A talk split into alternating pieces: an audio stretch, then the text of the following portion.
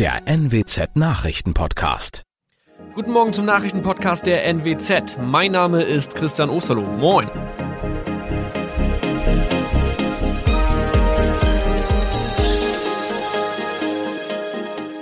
Und das sind unsere regionalen Nachrichten am Morgen. Die Grünen wollen Moorstraße in Oldenburg umbenennen. Viereinhalb Jahre Gefängnis für Falschgoldhandel. Und Landkreis Kloppenburg meldet ersten Omikron-Fall. Der Name Moorstraße könnte laut den Oldenburger Grünen rassistisch aufgefasst werden. Deshalb fordern diese eine Umbenennung. Die Straße wurde allerdings nach Hermann Moor benannt, einem der ersten Siedler in der Gegend. Um Missverständnisse auszuschließen, beantragen die Grünen eine Änderung in Hermann Moor Straße. Dann müssten alle Anwohner ihre neue Adresse in ihren Pässen angleichen. Außerdem müssten Polizei, Feuerwehr, Rettungsdienste und Anbieter von Navigationssystemen informiert werden. Die Stadtverwaltung schlug vor, ein Zusatzschild mit Informationen zur Person Hermann Mohr anzubringen. So könne man alle Irritationen beseitigen. Tobias G. musste wegen dem Verkauf von Falschgold am Mittwoch vor das Landgericht Oldenburg. Nachdem der Schortenser bereits im Mai zu einer Freiheitsstrafe von mehr als drei Jahren in Jever verurteilt wurde, betrieb er seinen Handel auf eBay Kleinanzeigen weiter. Das wog bei der Verhandlung schwer auf. Der 27-Jährige schrieb in die Inseratsüberschrift das Wort plated, was so viel bedeutet wie überzogene und nur vergoldete Ware. Da im weiteren Anzeigentext aber die Rede von einem Reinheitsgrad war und die abgebildeten Goldbarren eine Seriennummer trugen, handelt es sich hierbei um eine Täuschung. Tobias G. wurde zu viereinhalb Jahren Haft verurteilt. Ein weiterer Fall der neuen Omikron-Variante ist am Mittwoch im Nordwesten bekannt geworden. Der Kreis Kloppenburg bestätigt, dass eine Frau bei ihrer Rückreise aus Südafrika am Hamburger Flughafen positiv getestet wurde. Sie befindet sich weiterhin in Hamburg in Quarantäne. Da die Frau im Landkreis Kloppenburg lebt, sei auch das Gesundheitsamt Kloppenburg für diesen Fall zuständig. Zuvor gab es bereits bestätigte Omikron-Fälle in der Wesermarsch und im Kreis Leer. Das waren unsere Nachrichten aus der Region. Weitere aktuelle News aus dem Nordwesten finden Sie wie immer auf NWZ Online. Und Aktuelles aus Deutschland und der Welt hören Sie jetzt von unseren Kollegen aus Berlin. Vielen Dank und schönen guten Morgen. Ich bin Maja Däne und das sind heute unsere Themen aus Deutschland und der Welt.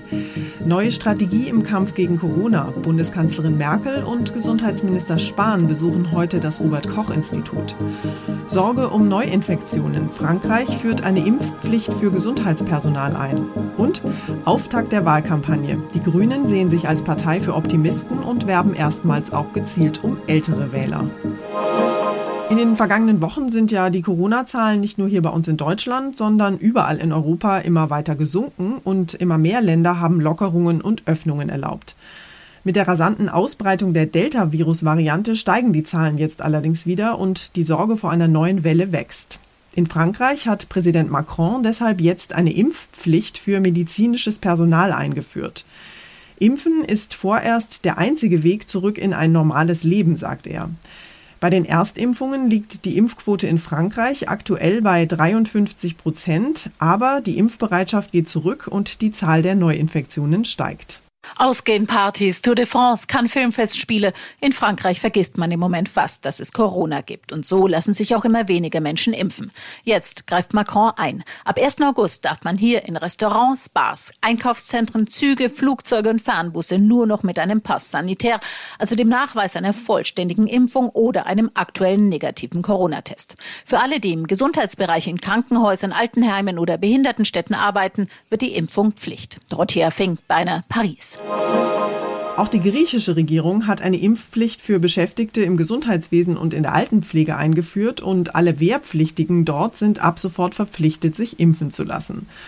In Großbritannien geht man dagegen einen ganz anderen Weg. Dort sollen nämlich am 19. Juli fast alle noch geltenden Corona-Maßnahmen aufgehoben werden. Abstandsregeln, Maskenpflicht und Datenregistrierung, all das ist demnächst Geschichte in England. Keine Beschränkung von Treffen, keine reduzierten Zuschauerzahlen bei Veranstaltungen mehr. Gesundheitsminister Javid räumte zwar ein, die Zahl der Coronavirus-Fälle könne stark ansteigen, das würde das Gesundheitssystem aber nicht allzu sehr unter Druck setzen. Premierminister Johnson mahnte die Menschen zur Eigenverantwortung, ein frommer Wunsch, denn schon vor den Lockerungen feierten rund um das EM-Finale am Sonntag Zehntausende Engländer in London ganz ohne Vorsichtsmaßnahmen. Aus London Philipp Detlefs. England hebt also trotz der Delta-Virus-Welle fast alle Corona-Beschränkungen auf. Frankreich und Griechenland führen eine Impfpflicht für medizinisches Personal ein. Und hier bei uns in Deutschland, da wird im Moment noch überlegt, wie es in Sachen Corona weitergehen soll.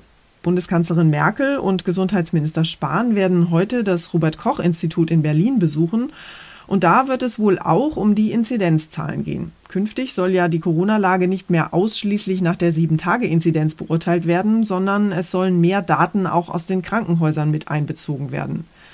Mein Kollege Jan-Henner Reitze hat sich mit dem komplizierten Thema mal näher beschäftigt. Jan Henner, die Kanzlerin wird heute sagen, welchen Corona-Kurs sie in der aktuellen Situation für richtig hält. Einen radikalen Kurswechsel wird es aber wahrscheinlich nicht geben, oder? Wir sind in einer neuen Phase der Pandemie. Spannend wird, welche Schlüsse Merkel daraus zieht. Einen radikalen Kurswechsel wird sie aber nicht verkünden. Das ist ja ganz und gar nicht ihre Art. Die Impfquote weiter erhöhen erwarte ich als Merkels weiterhin wichtigstes Anliegen. Und Details könnte es auch dazu geben, wie genau bei der Bewertung der Lage künftig mehr auf die Corona-Situation in Krankenhäusern und weniger auf die Zahl der Neuinfektionen geschaut werden soll. Wir haben es ja gerade in den Nachrichten schon gehört. Frankreich führt jetzt eine Impfpflicht für medizinisches Personal ein. Und hier bei uns gibt es Forderungen nach einer Impfpflicht für Lehrer und Erzieher. Könnte sowas vielleicht wirklich kommen? Ich kann mir nicht vorstellen, dass eine staatlich verordnete Impfpflicht für wen auch immer bei uns durchsetzbar ist. Die Diskussion rund um Corona ist ja sowieso schon aufgeladen. Bei der Frage nach einer Impfpflicht für Lehrerinnen und Lehrer sind Gegenargumente. Unter ihnen sei die Impfbereitschaft sowieso schon hoch oder zum Impfen dürfe niemand gezwungen werden. Hintergrund der Forderung ist ja, dass für Kinder unter zwölf Jahren noch gar kein Impfstoff zugelassen ist. Genau diese Altersgruppe wegen geschlossener Schulen Schulen und Kitas aber schon einen hohen Preis in der Pandemie zahlen musste. Die Frage ist ja im Moment, wie man noch mehr Menschen dazu bringt, sich impfen zu lassen. Es wird ja deutschlandweit teilweise auf unterschiedliche Art und Weise schon versucht, das Impfen einfacher zu machen. Die Grundidee, die Impfung soll zu den Menschen kommen, nicht umgekehrt. Die Landesregierung in Bayern berät dazu heute zum Beispiel, wie das Impfen to go noch weiter verstärkt werden kann. Der Präsident der Bundesärztekammer Reinhardt fordert, dass auch etwa mit Fernsehspots zu prominenten Zeiten fürs Impfen geworben wird und auch verstärkt etwa islamische Kulturvereine für die Impfaufklärung ins Boot Boot geholt werden. Dankeschön, Jan Henner. Und wir kommen noch zu einem Corona-freien Nachrichtenthema. Der Countdown zur Bundestagswahl läuft ja und trotz Sommerpause sind die Parteien im Wahlkampfmodus. Gestern haben die Grünen ihre Wahlkampagne vorgestellt. Für sie lief es in den letzten Wochen ja nicht ganz so gut. Nach einem Umfragehoch liegen sie inzwischen deutlich hinter CDU und CSU. Aber sie setzen auf positive und optimistische Slogans. Motto, unser Land kann viel, wenn man es lässt. Tine Klimach hat sich die Wahlkampagne der Grünen mal genauer angeschaut.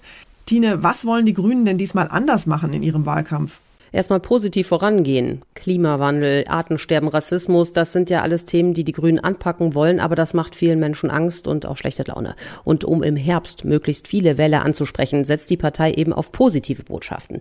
Und traditionell holen die Grünen ja gerade bei jungen Wählern viele Stimmen. Jetzt will die Partei die Generation 60 plus gezielt ansprechen, weil eben auch für die Älteren Klimaschutz und soziale Gerechtigkeit immer wichtiger wird.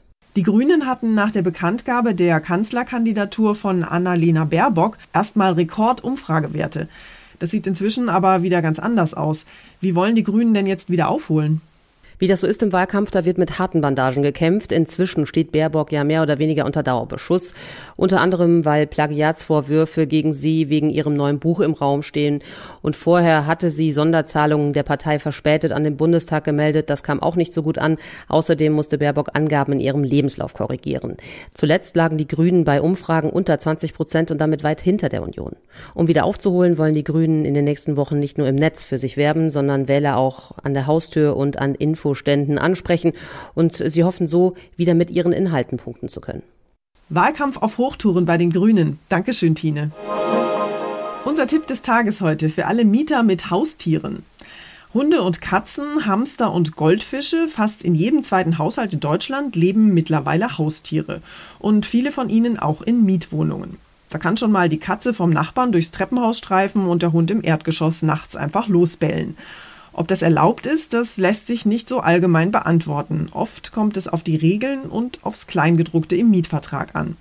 Thomas Bremser aus unserer Serviceredaktion hat sich mal schlau gemacht, wo welches Haustier einquartiert werden darf und welche Rechte Mieter und Vermieter dabei haben. Thomas, wichtige Frage für alle Mieter, die sich einen Hund oder eine Katze zulegen wollen. Kann der Vermieter das unter Umständen verbieten? Nein, pauschal darf das nicht verboten werden. Äh, will ich mir einen Hund oder eine Katze zulegen, sollte ich aber nachfragen. Vermieter müssen dabei die Interessen aller Mietparteien und der Nachbarn abwägen. Sie dürfen aber nicht willkürlich ihre Zustimmung verweigern. Wer ein Haustier hat, der sollte auf jeden Fall Rücksicht nehmen auf die Nachbarn und sich an die Regeln halten. In der Hausordnung kann zum Beispiel festgelegt werden, dass Hunde oder Katzen außerhalb der Wohnung angeleint werden müssen. Jetzt gibt es aber natürlich auch Leute, die, naja, ziemlich gewöhnungsbedürftige Haustiere haben, Giftschlangen zum Beispiel oder Vogelspinnen. Wie sieht es denn damit aus? Ja, bei Gift oder Würgeschlangen sieht das schon anders aus. Da können die Besitzer der Wohnung ein Veto einlegen. Auch bei Haustieren, die schon erlaubt waren, dann aber Menschen verletzt haben zum Beispiel. Es gab auch schon Fälle, da haben Mieter Hühner oder äh, Igel auf dem Balkon gehalten. Auch das kann verboten werden, zum Beispiel wegen des Geruchs oder der Lautstärke. Fifi, Schnurri und Co. in Mietswohnungen. Dankeschön, Thomas. Und zum Schluss bleiben wir nochmal beim lieben Vieh und nehmen Sie mit zum Nachtangeln. Nachtangeln liegt nämlich offenbar voll im Trend. Die spannende Frage ist nur, schlafen Fische eigentlich nachts und haben sie vielleicht ein Recht auf Nachtruhe? Um solche Fragen geht es heute am Verwaltungsgericht in Stuttgart. Dort haben nämlich, und das ist kein Witz, Angler gegen das bundesweit einzige Nachtangelverbot in Baden-Württemberg geklagt. Ronny Thorau hat schon mal die Gummistiefel bereitgestellt. Ronny, was stört die Angler denn? Beißen die Fische nachts besser an? Naja, da kenne ich mich jetzt nicht aus, aber ich denke mal, der Hauptgrund ist eher, dass sie sich gegängelt fühlen. Vom eben einzigen Nachtangelverbot in einem deutschen Bundesland. Die klagenden Angler beschweren sich zum Beispiel, dass sie nicht mehrere Tage am Stück, also auch über die Nacht, angeln können, obwohl das im Trend liege bei Anglern. Und außerdem würden Fische ja gar nicht schlafen. Das Agrarministerium in Bavü, das hält aber dagegen, Fische und auch andere Tiere, Vögel am Ufer zum Beispiel, hätten ein Recht auf eine ungestörte Nachtruhe. Und außerdem sei weitgerechtes Angeln nachts wegen der schlechten Beleuchtung auch nur eingeschränkt ja möglich. Na dann, Petri Heil. Dankeschön, Ronny. Das war's von mir für heute. Ich bin Maja Däne und wünsche Ihnen einen guten Start in den Tag. Tschüss und bis morgen.